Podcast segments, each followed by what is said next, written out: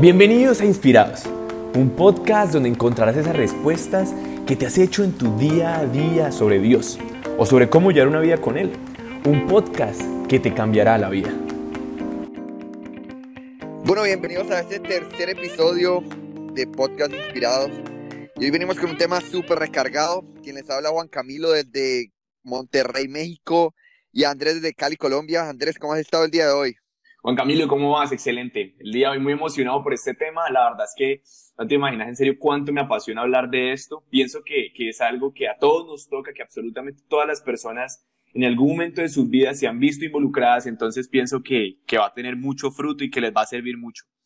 Ahora bien, lo importante es que, que, que lo vamos a acercar desde Dios, ¿no? Sí, siento que eso justamente iba a decir que la invitación que hoy Dios nos trae, porque siento que más que todo es una invitación que Él nos, nos trae el día de hoy.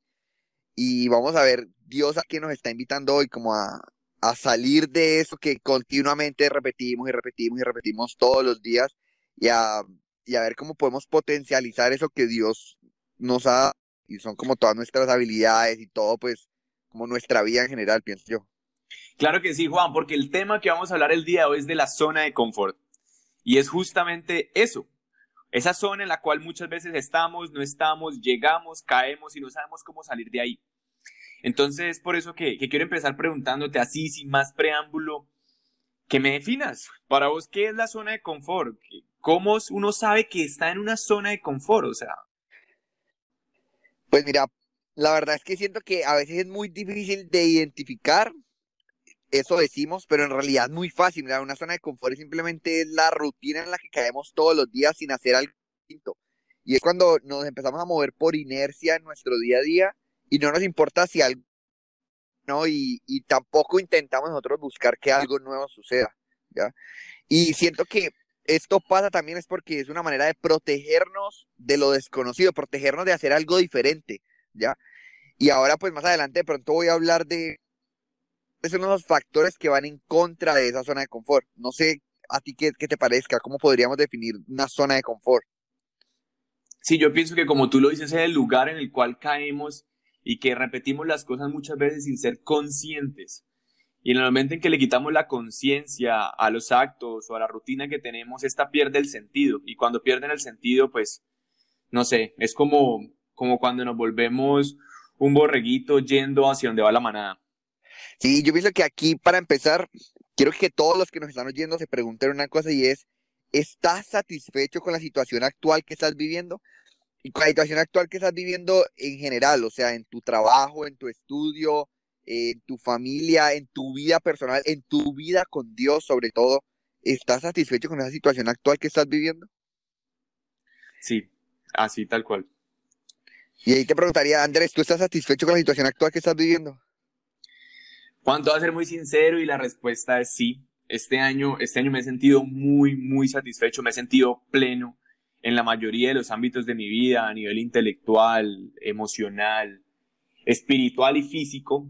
Eh, estoy saliendo de una, de una lesión que tenía de la rodilla, entonces, en serio, me ha dado mucha felicidad.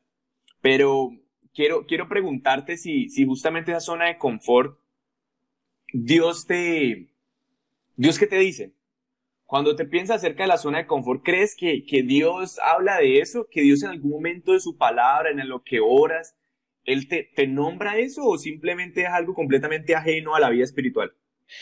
Pues mira que ayer la verdad hacía un, un símil un poco, un poco extraño. que antes de dormir me quedé pensando en el tema y pensaba, bueno, Dios qué me decía, y no sé por qué en mi cabeza estaba ronde y ronde y ronde la historia de Noé.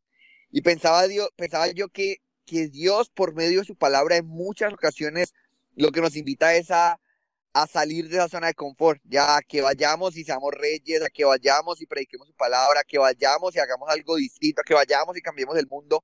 Y en este caso, por ejemplo, pensaba en Noé y Noé eh, le dices, ve y construye una barca para que salves a la humanidad, ¿ya? Y Noé perfectamente hubiera dicho, eh, no, una barca y todos los animales y todo, no, o sea, está bien difícil. Pero precisamente lo que él hace, le dice, bueno, Dios, necesito que me ayudes a ver cómo lo hacemos, cómo, cómo empiezo a construirla. Y al final sale esa zona de confort para poder, pues, construir la barca. Y pienso que, que hoy es la invitación que Dios nos trae. No sé tú ¿Tú qué piensas, Andrés, de cómo nos invita Dios en este tema? ¿Cómo desde su palabra Dios nos habla para este tema?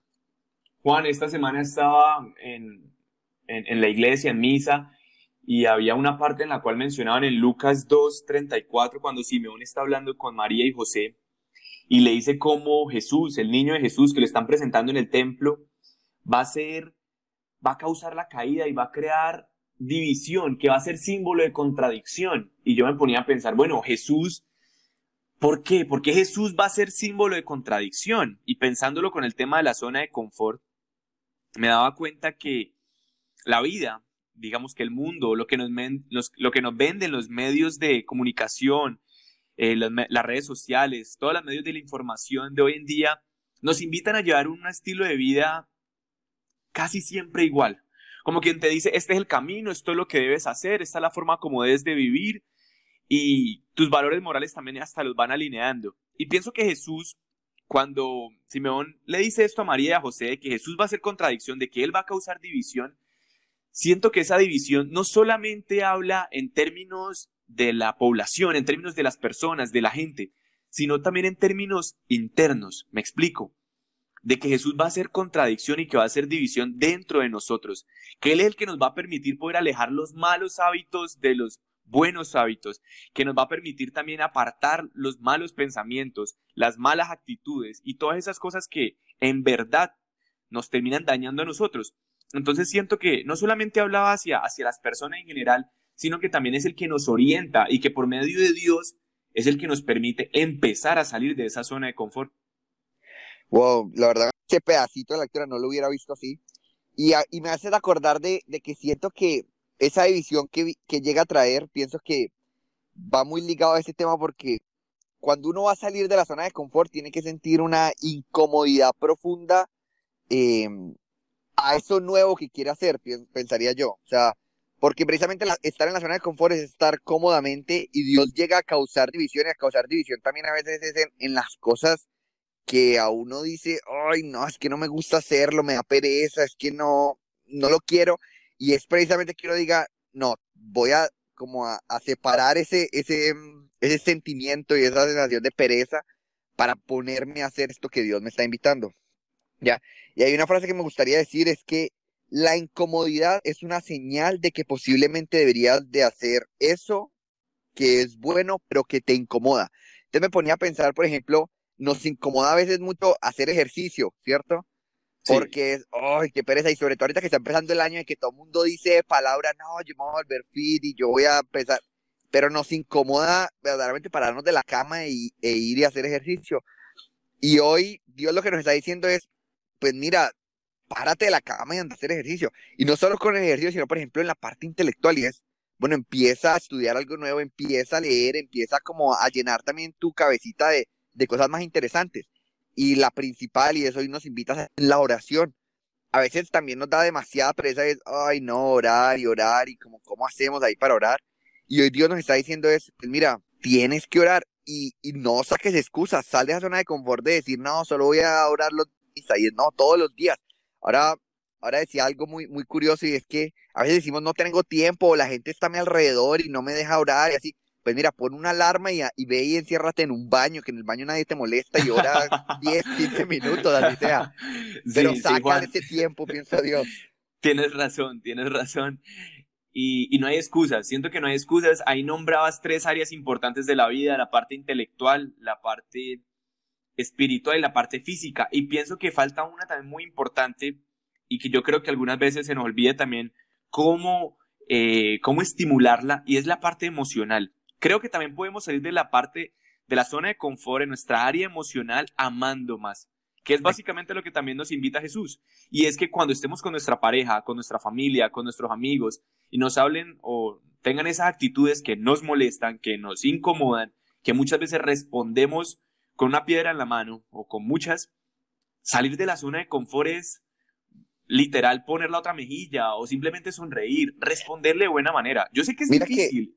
¿Sabes qué? Pero se estaba, estaba, pensando también que eh, salir de la zona de confort, pienso que la principal zona de confort en esa parte emocional a la que te refieres es que, que a veces se nos olvida expresar nuestros sentimientos y sobre todo a la gente que amamos y que está cerca. Hace poco hablaba con una persona y, y le preguntaba como, bueno, ¿qué tan a menudo le decís te amo a tu mamá? Y él me decía, no, pues yo sí la amo, sí la amo mucho, pero, pero la verdad es que no se lo digo. Y pienso que es una zona de confort en la que, ah, pues, ¿para qué es decírselo? Sí la amo y ella debe saberlo y suponerlo. Y pienso que hoy también, hoy, en ese tema que estás diciendo, Dios nos invita a ir y gritarle a todas las personas que tenemos cerca que las amamos, pensaría yo. Sí, no, sí, total. Sí, sí, creo que tienes la razón y, y por eso también me gustaría mencionarte algo fundamental de ese tema de la zona de confort que, que vengo pensando y analizando hace un par de meses. Y es que todos sabemos que, que no es fácil, ¿cierto? Sí. Pero quiero que analices esta escena. Cuando Jesús muere, es enterrado, bueno, es crucificado, luego es enterrado, que le ponen la piedra en el sepulcro. Antes de que resucite pasa algo muy importante. ¿Sabes qué es? ¿Qué, qué pasa? Pasa Espera. tres largos días. Ya. Tres días tuvo que durar enterrado Jesús en el sepulcro para resucitar. ¿Y a qué voy con esto? Y es que muchas veces cuando intentamos salir de la zona de confort, empezamos a dar los primeros pasos por fuera. Lo primero con lo que nos encontramos es que es difícil, que el cambio es un poco complicado y vamos a, y vamos a sentir mucha resistencia a continuar. Pero justamente mi invitación en este punto es a que recuerdes que para resucitar hay que estar enterrado tres días. Hay que durar muerto varios días, sacrificando cosas, muriendo a nosotros mismos, a esos hábitos pasados que queremos dejar, para poder llegar a esa resurrección. Si no, no la vamos a conseguir. Wow, está súper interesante y siento que va muy, muy de la mano de, de lo que decía ahora de la incomodidad.